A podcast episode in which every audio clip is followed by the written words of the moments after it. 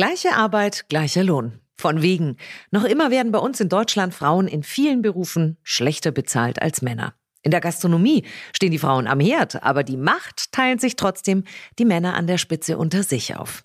Wir reden viel über Gender Equity, aber gelebt wird die Gleichberechtigung noch lange nicht zu 100 Prozent. Wie sieht das bei uns in Deutschland aus? Was hat sich da alles getan und was muss sich dringend ändern? Das schauen wir uns jetzt gemeinsam an. Zum Hierhören oder Mitnehmen? Der Podcast zur Gastronomie der Zukunft. Herzlich willkommen zu einem ausgesprochen gleichberechtigten Podcast.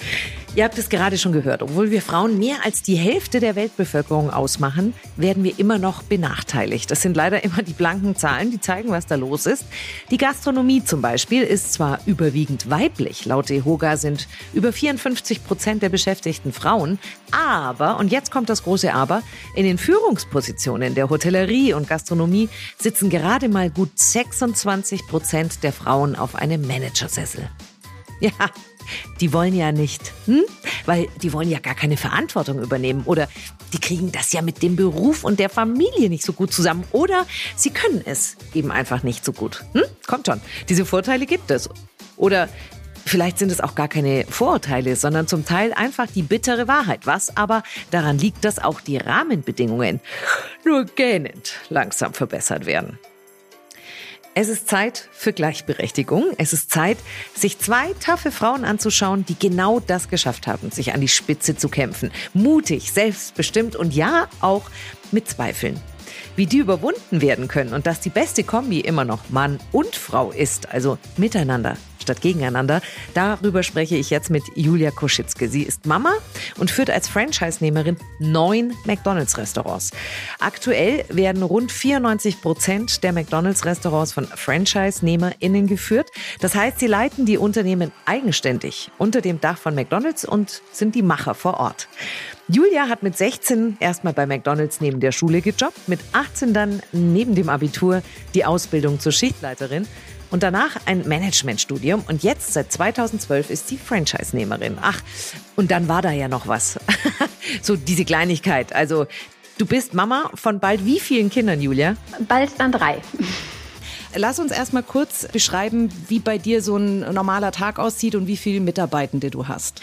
Wenn man jetzt alle Restaurants bei mir zusammennimmt und die kleine Verwaltung, die wir noch haben, sind wir 420 Mitarbeiter, wobei da natürlich Vollzeit, Teilzeit, Geringverdiener, da ist alles dabei. Wenn ich diese Zahl höre, denke ich auch immer, oh je, das sind schon ganz schön viele Leute, für die ich ja auch die Verantwortung trage.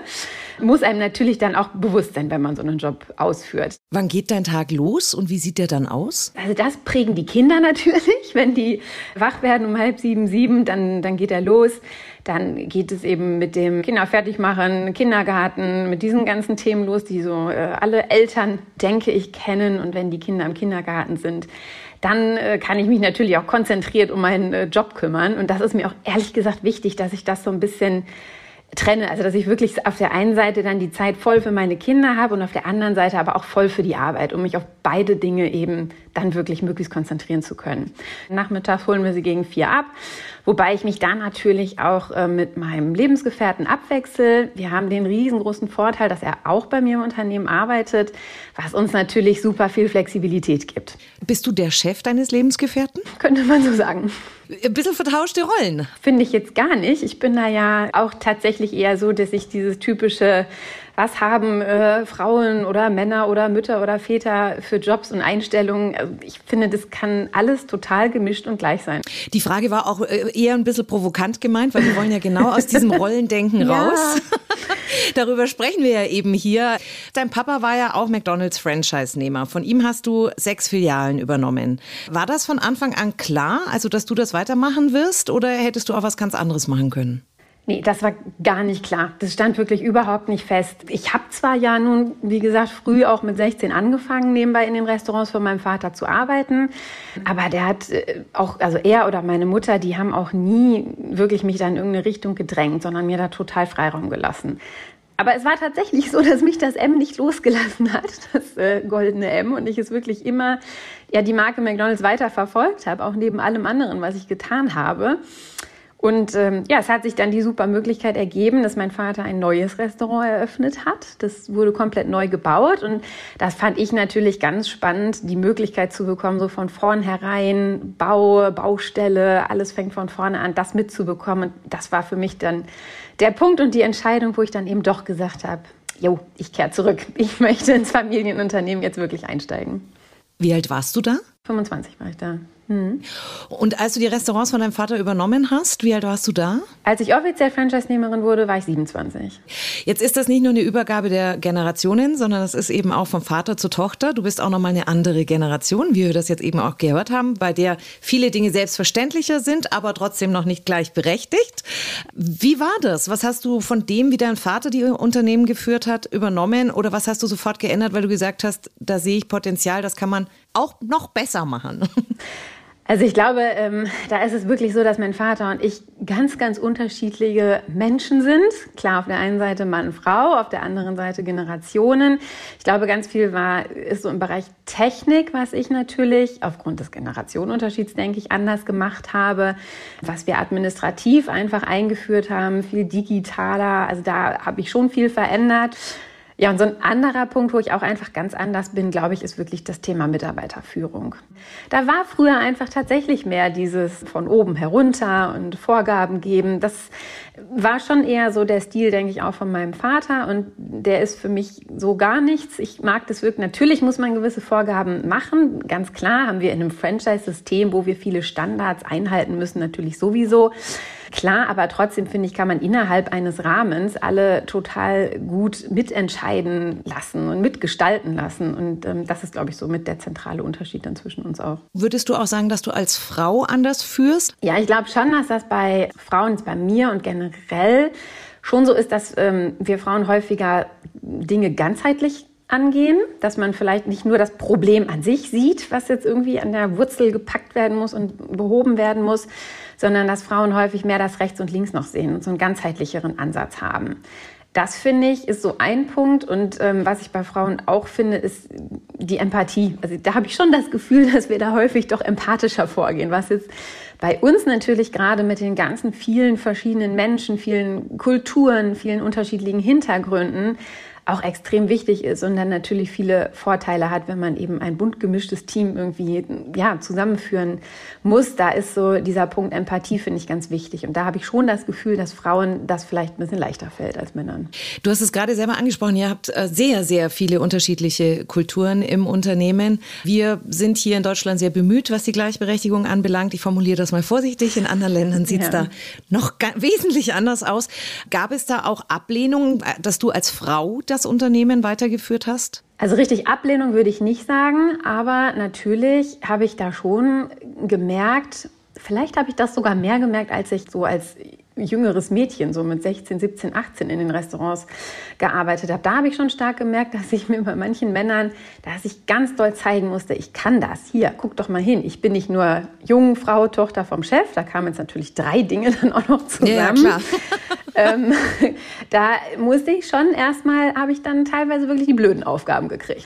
Später dann ähm, muss ich sagen, nicht mehr so extrem extrem. Aber ja, ich habe so eine Situation, die mir da jetzt auch in den, in den Kopf kommt, so was man als Frau vielleicht zeigen muss. Ich habe mal ein Gespräch geführt. Da wurde ich tatsächlich gefragt, ob ich denn glaube, dass ich es schaffe, in die großen Fußstapfen meines Vaters zu treten. Ob ich denn überhaupt in der Lage dazu wäre. Das fand ich schon Wahnsinn. Also das war, kam auch von einem Mann. Und da habe ich schon gedacht, hm, warum fragst du mich das jetzt? Weil ich jung bin, weil ich eine Frau bin? Was ist der Grund? Das war schon so ein Erlebnis in diese Richtung. Mann, Frau, jung, älter, ähm, wo ich mich wirklich nicht fair behandelt gefühlt habe. Würdest du unterm Strich sagen, du musst mehr leisten als männliche Kollegen? Ja, na, also jetzt definitiv überhaupt nicht mehr, gar nicht. Das, also ich glaube, dass das häufig und jetzt auch unabhängig von meinem Job, sondern auch bei anderen, dass Frauen häufig am Anfang mehr zeigen müssen. Dass die so in der Anfangszeit sich mehr beweisen müssen. Die Erfahrung die habe ich schon häufiger gemacht in meinem Berufsleben. In der Franchise-Nehmerschaft von McDonald's Deutschland liegt der Frauenanteil im Moment bei 18 Prozent. Was ist da los? Was ist das deiner Meinung nach? Wo ist da das Problem? Das fällt mir wirklich total schwer, da eine Antwort drauf zu haben. Da kann ich echt nur appellieren, liebe Frauen, wir brauchen Verstärkung und das wäre total toll, wenn wir eben den Anteil da nach oben kriegen. Und wie gesagt, ich habe keinen einzigen Grund, der in irgendeiner Form dagegen sprechen sollte. Ich glaube, dass manche junge Frau sich auch nicht traut, weil es dann wieder um die Vereinbarkeit von Familie und Beruf geht. Ja, also wir sind ja hier im Managersektor, deswegen fand ich es auch ganz spannend, als du gesagt hast, dass demnächst das dritte Kind kommt und dass man das auch hinbekommen kann. Aber ist es immer noch so ein Entweder-Oder? Wie empfindest du das, wenn du mit anderen Frauen sprichst? Ja, das empfinde ich schon als schwierig. Man ist bei der Vereinbarkeit von Beruf und Familie, ist man auf ein gut funktionierendes Netzwerk angewiesen. Das ist so. Ob als Mann oder Frau spielt dann schon fast wieder keine Rolle. Aber ohne geht es einfach tatsächlich nicht. Und das sowohl eben beruflich als auch privat. Es muss in beiden Bereichen gut funktionieren und gut äh, zu vereinbaren sein. Und da ist man darauf angewiesen. Wenn man das nicht hat, kann ich es schon verstehen, dass man da vor viel Verantwortung oder gewissen Aufgaben zurückschreckt. Das ist gar keine Frage. Und da muss ich sagen, habe ich auch wirklich das Glück, eben bei mir in der Firma ein tolles Team zu haben, die einspringen, auch wenn ich sage, ähm, bei mir ist gerade mein Sohn krank geworden, was auch immer. Mein Bezirksleiter, kannst du gerade den, den Termin übernehmen? Das funktioniert super, aber das ist die Voraussetzung. Und auch natürlich in der Familie, dass man vielleicht Großeltern hat, die dann mal einspringen können. Und dann lässt sich das alles, finde ich, gut unter einen Hut bekommen. Ah, aber du bist eine Mutmacherin, das finde ich gut. Wie gleichberechtigt empfindest du die Gastronomie in Deutschland? Also gerade was Bezahlung anbelangt, ist das ja nach wie vor 450 Euro weniger für Frauen im Monat. Wenn man das liest, kann man sich eigentlich nur extrem ärgern als Frau. Für wie gleichberechtigt hältst du die Gastronomie in Deutschland? Und was sollte sich da in Zukunft dringend ändern? Also ich kann jetzt ja tatsächlich für die Systemgastronomie und für McDonald's eigentlich fast nur sprechen, weil ich da natürlich den äh, totalen Einblick habe. Da finde ich jetzt ehrlich gesagt schon, dass es gut läuft in Sachen Gleichberechtigung. Ich habe mir jetzt natürlich auch so ein bisschen in Vorbereitung nochmal angeschaut, wie viele Männer und wie viele Frauen haben wir denn eigentlich? Und da ist es schon so, dass die Hälfte aller Mitarbeiter bei uns Frauen sind. Das ist ja auch bei McDonald's Deutschland so, bei mir in meinen Restaurants tatsächlich auch. Und bei mir ist es auch so, dass von meinen neun Restaurants sieben von Frauen geführt werden. Aber du würdest jetzt nicht sagen, dass du als Frau Frauen bevorzugst? Nein, das hat sich jetzt wirklich aus der Situation, aus der Leistung ergeben. Das ist tatsächlich so. Also wir sehen schon zu, dass wir wirklich rein nach, nach Leistung beurteilen. Wer hat welche Hintergründe, welche Ausbildung, hat sich wie eingebracht ins Unternehmen. Ähm, das, das sind wirklich die Entscheidungen, die dann bei den Restaurantleitern natürlich ähm, ins Gewicht fallen. Und das hat sich jetzt einfach so ergeben. Was würdest du dir für die Zukunft wünschen oder was wünschst du dir? Gerade auch was die Arbeitswelt anbelangt.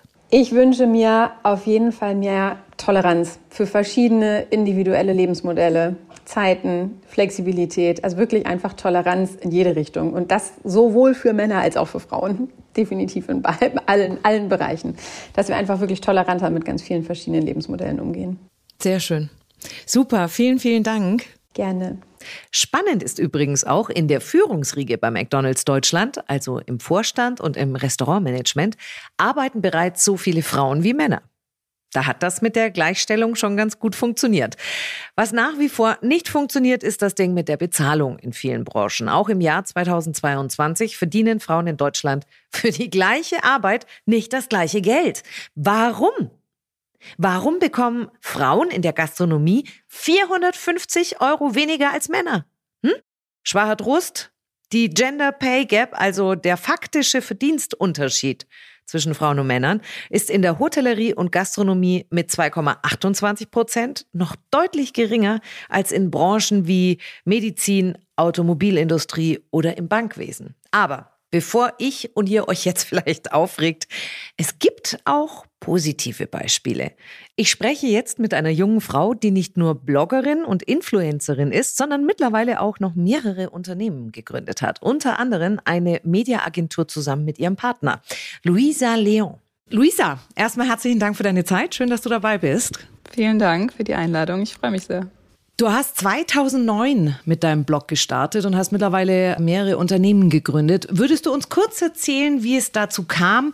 Wie hat deine Karriere begonnen? Das war ja noch jenseits von Instagram und allen Dingen, die wir heute kennen. Ich habe damals Abi gemacht und wusste überhaupt nicht, was ich machen will. Da habe ich dann einen Artikel gelesen über eine Hamburgerin, auch tatsächlich eine ja, Bloggerin, hat man sie damals genannt. Ja, die hatte ihren eigenen Blog, ihre eigene Webseite und hat da so über ihr Leben erzählt. Und habe ich mir das direkt angeschaut, fand das irgendwie ganz interessant und habe das meinem damaligen Freund erzählt. Er meinte so, hey, du willst doch auch irgendwie Journalistin werden. Mach das doch auch für dich, dass du so ein bisschen was hast, was du das nächste Mal vorzeigen kannst, so für die nächsten Jobs. Und dann habe ich angefangen, einfach in meiner Freizeit, also am Wochenende echt so acht Stunden jeden Samstag, weiß ich noch, habe ich dann irgendwelche Agenturen rausgesucht, habe den E-Mails geschickt, meinte so, hey, äh, wollt ihr mir einen Schal umsonst schicken und ich äh, schreibe einen kompletten Artikel für euch kostenlos. Also es war wirklich ganz, ganz viel Hustling am Anfang und ganz viel äh, ja, Arbeit wirklich, die ich da reingesteckt habe, einfach um Leute zu kontaktieren. Aber war dir klar oder war das auch die Idee, tatsächlich irgendwann Geld damit zu verdienen? Nee, also das war nie der Plan. Damals gab es auch noch keine Kooperation. Es gab, also es war gar nicht, stand gar nicht zur Aussicht, dass man damit jemals Geld verdienen könnte. Das war wirklich wie so ein Hobby und ganz privat nur für mich, beziehungsweise eben um dann einen anderen Job dadurch zu bekommen. Und dann habe ich aber gemerkt, so hey, irgendwie macht mir das echt Spaß. Ich habe dann auch YouTube angefangen und habe dann immer so Fashion Halls gemacht oder eben auch so Vlogs, wenn ich verreist war, habe über mein Leben geredet und habe gemerkt, dass die Leute es irgendwie interessant fanden, wenn ich viel Privates geteilt habe. Also das kam irgendwie mit am besten an, wirklich so teilweise Blogartikel, wo ich zwei, drei Seiten geschrieben habe äh, über mein Studium, warum ich eventuell abbrechen möchte. Und dann habe ich so viel Zuspruch bekommen, dass ich dachte, okay, das ist ja irgendwie interessant, scheint ja Leute zu interessieren. Und dann habe ich 2012, im Oktober, habe ich für Shopping Queen gedreht äh, in München damals. Und das wurde dann im ja, Januar, glaube ich, 2013 ausgestrahlt. Und weil das irgendwie mein vorletzter Blogpost war, sind natürlich innerhalb dieser Woche waren fast eine Million, äh, eine halbe Million Menschen auf meinem Blog drauf. Das heißt, Shopping Queen war auch ein Booster für dich? Ja, Shopping Queen hat mir extrem geholfen. Und ich hatte damals schon Instagram, aber so vielleicht 3.000, 4.000 Follower. Und Facebook, eine Webseite auf Facebook quasi, da hatte ich glaube ich 8.000 Follower oder 6.000 und innerhalb von dieser einen Woche habe ich dann schon so auf beiden Plattformen so um die 2.000, 3.000 Follower bekommen, was sich jetzt gar nicht so viel anhört, aber im Nachhinein waren es glaube ich eher, wenn man jetzt mal wirklich guckt, wer von Shopping Queen gekommen ist, waren das bestimmt 50.000 mindestens. Du hast mal in einem Interview gesagt, ich habe so viel im Kopf, das treibt mich immer weiter an, weil ich immer weitere Ideen habe. Wenn man dir so zuhört, Hast du auch ein Privatleben? Also du hast einen Freund? Das hast du gerade gesagt. Ja, ein Verlobten. Ich habe ein Privatleben, aber ähm, klar, die Arbeit ist, ist schon ein großer Teil auch des Privatlebens, muss man tatsächlich sagen. Ja. Was würdest du sagen, gibt es für Schattenseiten an dem, was du machst? Gibt es Schattenseiten? Ja, also definitiv das ist eigentlich der Hauptteil, den, den glaube ich auch super viele stört, dass man einfach dieses Private ganz schlecht vom Beruflichen trennen kann. Weil natürlich gerade wie, wenn, wenn man wie ich auch vieles Privates thematisiert, so angenommen, ich investiere jetzt in Immobilien, dann erzähle ich das, ne? dann ist das irgendwie Thema zu Hause, dann ist es auch Thema auf, in Anführungsstrichen, der Arbeit. Fühlt sich natürlich nicht immer wie Arbeit an, aber es ist schon so, dass die Linien sehr aneinander verschwimmen und es manchmal echt schwer ist, dann zu Hause auch eben nicht über die Arbeit zu reden. Und aber auch natürlich, äh, da habe ich zum Glück nicht so viel mit zu tun, aber dass man irgendwie Hate bekommt oder äh, super unangebrachte Nachrichten, dass man einfach nicht so ganz verstehen kann, warum fremde Menschen einen so anfeinden. Und das nimmt einen natürlich mit. Du sagst, alles im Leben passiert aus einem bestimmten Grund. Kannst du dann solche Dinge auch ins Positive drehen für dich? Ja, also everything happens for a reason. Alles passiert aus einem Grund. Begleitet mich tatsächlich schon so meine ganze Blogger-Karriere, sage ich mal. Ich bin generell ein optimistischer Mensch, aber das echt nochmal so anzuwenden und zu merken, hey, auch wenn etwas negativ erscheint, kann es eigentlich sehr positiv sein. Und äh, ich hatte damals noch viel mit einer Essstörung tatsächlich zu kämpfen und war dann an so einem kompletten, wirklichen, ich sag mal, tiefsten Punkt in meinem Leben angelangt, wo ich wirklich so in Selbstmitleid verfallen bin und ich habe mich total hässlich und dick und schlimm gefühlt und habe mich eigentlich selber total fertig fertig gemacht und habe dann irgendwann, weiß ich noch, so einen echt so einen Breakdown gehabt, war da irgendwie im Badezimmer und war total fertig, habe nur noch geheult und dachte dann so, so ist es irgendwie bescheuert, was ich hier mache. Also irgendwie ist es doch Quatsch, ne? So will ich jetzt mein ganzes Leben lang mich hier selber bemitleiden und nur weil ich keinen Freund habe oder nur weil irgendwie gerade alles scheiße läuft oder will ich mein Leben jetzt selber in die Hand nehmen und gucken, was ich daraus machen kann und es verändern. Irgendwie ist es schon für mich auch Everything Happens for a Reason gewesen, weil aus dieser im Endeffekt wirklich einem meiner schlimmsten Momente in meinem Leben ist eigentlich sowas Schönes entstanden. Ich habe dann damals noch äh, mit einer Freundin zusammen eine Community gegründet gegründet, Our Clean Journey, wo es eben genau um dieses Thema ging, vor allem eben für, für Frauen, die vielleicht mit dem Thema Essen auch ein bisschen Probleme hatten, dass wir uns gemeinsam stärken können, gemeinsam unterstützen können, da rauszukommen, das gesund anzugehen, ne? also sich gesund zu ernähren, gesund Sport zu machen in Maßen und nicht eben dieses im Wahn verfallen. Und ich habe ganz, ganz viele Momente in meinem Leben, wo ich sage, ja, das ist auf jeden Fall alles aus einem Grund passiert. Und oft merkt man das natürlich erst ein bisschen später. Vor allem, wenn man es dann auch erkennt. Viele erkennen das ja nicht, ja, dass, ja, dass da was passiert extra. Aber das kann man, finde ich, auch gut trainieren. Also wirklich, das ist auch, das muss man auch wirklich lernen, auf die positiven Dinge zu achten. Weil natürlich, wenn man immer nur auf das Negative achtet, dann findet man auch viel Negatives in seinem Leben. Aber wenn man anfängt, das so ein bisschen zu ändern, dann merkt man, wie gut es einem eigentlich geht. Ich habe das jetzt schon mehrfach bei dir rausgehört, dass du dich für Frauen auch engagierst. Wir sprechen ja hier über den Ausgleich, was, was Frauen und Gleichberechtigung anbelangt. Und wir haben jetzt im Jahr 2022 immer noch den Status, dass wir Frauen für die gleiche Arbeit weniger Geld bekommen. Wie sieht das für dich aus? Was sagst du zum Thema Gleichberechtigung in Deutschland? Ja, ich hatte das Thema auch schon mal tatsächlich in der Insta-Story bei mir und war total schockiert, muss ich ehrlicherweise sagen. Mir haben dann ganz viele von meinen Followerinnen auch geschrieben, ihre eigene Erfahrung. Und ich war echt geschockt, weil ich es persönlich bis dato gar nicht so auf dem Schirm hatte, dass es immer noch aktuell so ein extremes Thema ist. Und ich muss sagen, bei mir ist es so ein bisschen schwierig. Zum einen mittlerweile ja, aber anfangs gab es kaum Male-Influencer. Also ne, es war am Anfang eigentlich hauptsächlich Bloggerinnen im Fashion-Bereich zumindest. Ich weiß jetzt auch tatsächlich nicht, ob meine männlichen Kollegen mehr verdienen. Ich glaube tatsächlich in unserem Bereich nicht unbedingt, weil ich glaube jetzt so im Social-Media-Bereich geht es tatsächlich ein bisschen mehr um die Community, um die Reichweite, um die Zahlen. Aber es ist nach wie vor ein ja ein großes Thema und ich finde es äh, echt traurig, dass es immer noch da aktuell so große Unterschiede gibt. Was muss sich da ändern? Ich glaube, es muss zum einen auch äh, sich ändern, dass die Frauen sich mehr trauen weil das ist natürlich auch so eine Sache, das gibt ja auch Studien zu, ne, dass natürlich zum einen klar Schwangerschaft, aber auch irgendwie, dass Frauen natürlich oft mehr mitmachen, dass Frauen empathischer sind, dass Frauen verständnisvoller sind, vielleicht auch dann sagen, ach komm, ich brauch's ja vielleicht auch gerade jetzt nicht so nötig, ne? Und ja, ist ja irgendwie auch unangenehm, da mit dem Chef zu reden, vielleicht auch wenn der Chef männlich ist und ähm, ne, vielleicht fühlt man sich dann direkt, also es geht, nicht jeder ist irgendwie selbstbewusst und da total hinterher, aber es ist tatsächlich so, dass die Leute, die sich trauen zu sprechen und was einzufordern, in der Regel auch dafür belohnt werden. Also das heißt, man muss da auch bei sich selber anfangen und sagen, hey, habe ich wirklich alles in meiner Macht Stehende versucht? Wenn ja, und da immer passiert immer noch nichts, dann muss man den Job eventuell wechseln oder wirklich sagen, hey, das geht so nicht. Oder sich vielleicht sogar einer großen Firma an HR wenden. Und dann natürlich gibt es auch irgendwie äh, Communities und Gruppen, mit denen man sich zusammentun kann. Aber es muss sich natürlich auch in der Politik was ändern. Also generell, ich glaube, da muss auch von außen nochmal mehr Druck äh, herrschen, dass wirklich gesagt wird, hey, was sind die realen Gründe? Warum verdienen Frauen weniger? Was können wir real auch wirklich dafür tun? Wie können wir helfen? Und Kommunikation. Also ich merke das selber. Es gibt ja auch gerade in Deutschland wird ja ungern übers Geld geredet und über generell, wie viel man verdient. Deswegen wissen vielleicht auch viele gar nicht, dass sie benachteiligt sind. Und oft wird man ja auch erstmal abgeschüttelt und sagt so, nee, ach, da reden wir dann am Ende des Jahres drüber, da reden wir später drüber. Und ich glaube, das ist einfach dieser Punkt, wo man drüber hinweg muss und dann echt sagen muss so, nein, ich möchte das jetzt reden, ich leiste diese Arbeit, ich bin sehr glücklich mit meiner Arbeit, ich, ich vielleicht auch mal aufzeigen, was man dem Unternehmen alles bringt das finde ich tut auch immer ganz gut, wenn man sich einfach so eine Liste machen kann. Und wenn man wirklich stolz auf sich ist und seine Arbeit und weiß, dass man gute Arbeit leistet, dann sollte man da auch mehr Geld für einfordern. Wenn wir über das Thema Gleichberechtigung sprechen, nicht nur was die gleiche Bezahlung anbelangt, sondern grundsätzlich, wie können wir Frauen uns mehr sichtbar machen? Ich habe manchmal so das Gefühl, dass Männer dadurch, dass sie lauter und stärker im Vordergrund stehen, schneller sichtbar sind und wir Frauen dann bei entsprechenden Entscheidungen einfach tatsächlich vergessen werden. Total. Also ich glaube, das ist auch einer der größten Gründe tatsächlich dafür ne? Weil es gibt ja dieses Beispiel, ein Mann steht irgendwie mit einer Bierplauz, sag ich mal, vorm Spiegel und sagt, oh geil, ich bin geiler Macker. Und eine Frau steht irgendwie super schlank vorm Spiegel und sagt so, oh Mann, und hier die Speckrolle und hier noch, ne? Also das ist ja auch komplett, so wurden wir erzogen, das ist ganz, ganz schwierig natürlich auch irgendwie komplett rauszubekommen aus dem System, weil wir einfach das gewohnt sind, dass Männer müssen immer stark sein und dürfen nicht weinen und wir Frauen reden viel mit unseren Freundinnen, ne? Und sind sehr empathisch eben und reden viel über unsere Gefühle. Aber über Geld wird halt nicht so viel geredet. Und deswegen bin ich ein Riesenfan davon, sich eben aus auszutauschen und auch mit anderen Frauen vor allem, aber natürlich auch gerne mit Männern darüber zu reden und einfach mal nicht nur über das Thema Finanzielles, äh, sondern auch über das Thema, wie ist in einer Beziehung vielleicht was aufgebaut. Also wer kümmert sich nachher um die Kinder? Also ich habe auch schon mit meinem äh, Verlobten gesagt, ne, er meinte auch so, er hätte eigentlich kein Problem damit, nachher zu Hause zu sein, angenommen, wenn es darum geht, jetzt wenn wir mal Kinder haben sollten. Und ich finde, es ist wichtig, das auch vorab zu klären, so in was für ein Rollenbild äh, möchte man selber für sich auch für die Beziehung vielleicht haben und wirklich sich auszutauschen. Ich finde gerade dieses Thema Immobilien zum Beispiel. Also Finanzen, Geldanlage ist mir ein Thema, was mir extrem am Herzen liegt, was sich auch in den letzten Jahren nochmal herauskristallisiert hat.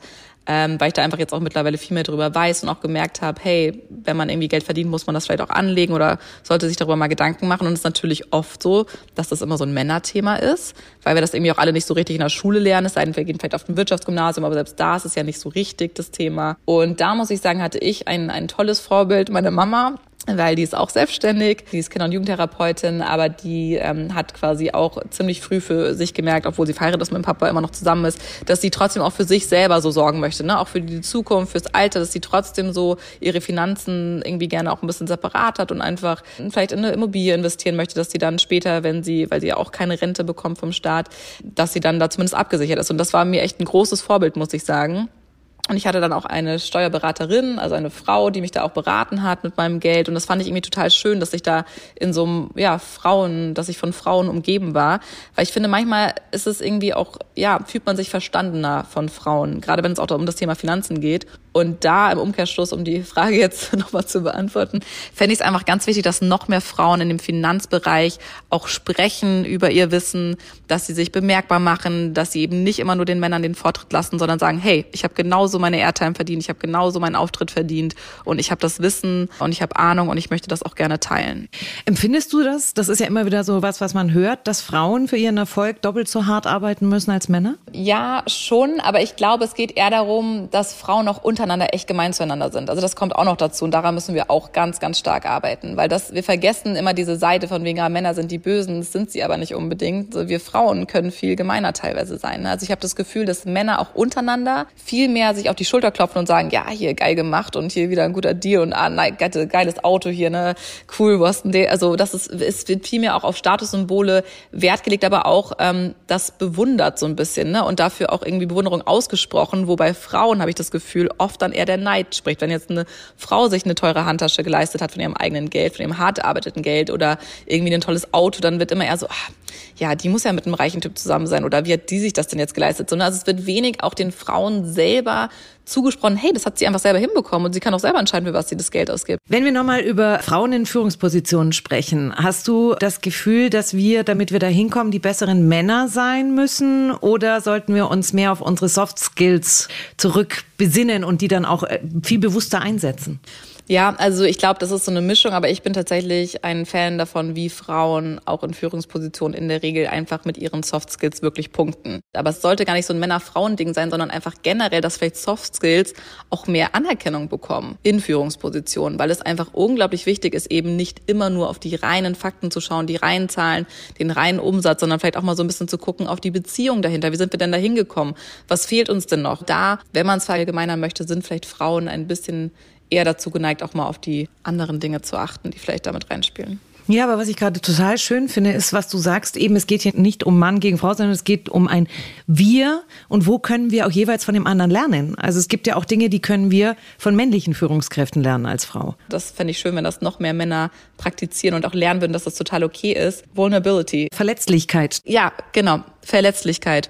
Und das ist ja auch so eine Sache, ich habe das Gefühl, das ändert sich langsam schon auch ein bisschen in der Gesellschaft. Ich glaube auch, das fängt mit Kinderbüchern an. Ich glaube, es fängt im Kindergarten an. Es fängt ganz, ganz früh an, dass wir verschiedene Charaktere sehen. Ich glaube, das ändert sich gerade schon einiges. Du bist seit 13 Jahren bei dir in diesem, in diesem Business. Wie stark hat sich da geändert? Was kriegst du da mit? Was ist da dein Gefühl? Was Gleichberechtigung und ein Miteinander und nicht mehr ein Gegeneinander ist? Was ich toll finde, ist, wo ich das Gefühl habe, was sich echt ändert im Social Media Bereich. Natürlich äh, gibt es mittlerweile einfach aus allen möglichen Bereichen und Communities Leute, die eine Reichweite auf Instagram haben oder in den sozialen Medien. Und das finde ich total toll, dass eben dort auch Menschen gehört werden, die vielleicht früher gar nicht die Möglichkeit gehabt hätten, mit anderen zu reden, sich zu, über ihre Sachen zu kommunizieren. Also, dass wirklich alle Menschen repräsentiert werden. Und das finde ich so wichtig, dass auch, das muss man sagen, finde ich, ist positiv auf Social Media. Also Social Media bietet einem auch die Möglichkeit, eben allen Leuten ja, ein Sprachrohr zu geben. Absolut. Was würdest du Luisa jungen Frauen mitgeben, die eine Karriere oder Selbstständigkeit anstreben? Glaubt an euch und steht für euch selber ein.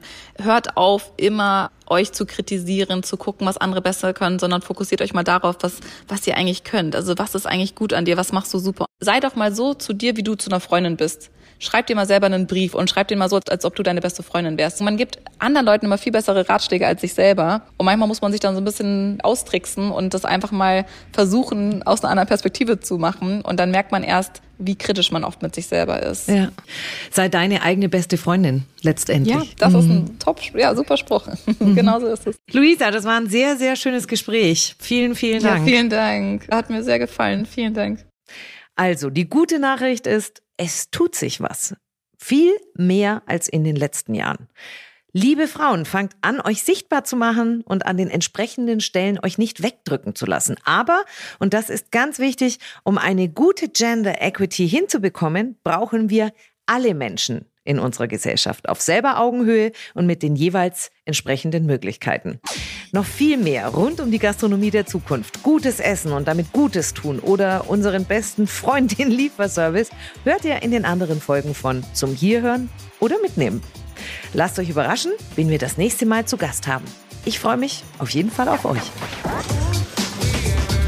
Zum Hierhören oder Mitnehmen? Der Podcast zur Gastronomie der Zukunft. Wenn euch der Podcast gefallen hat, teilt ihn gerne mit euren Freunden.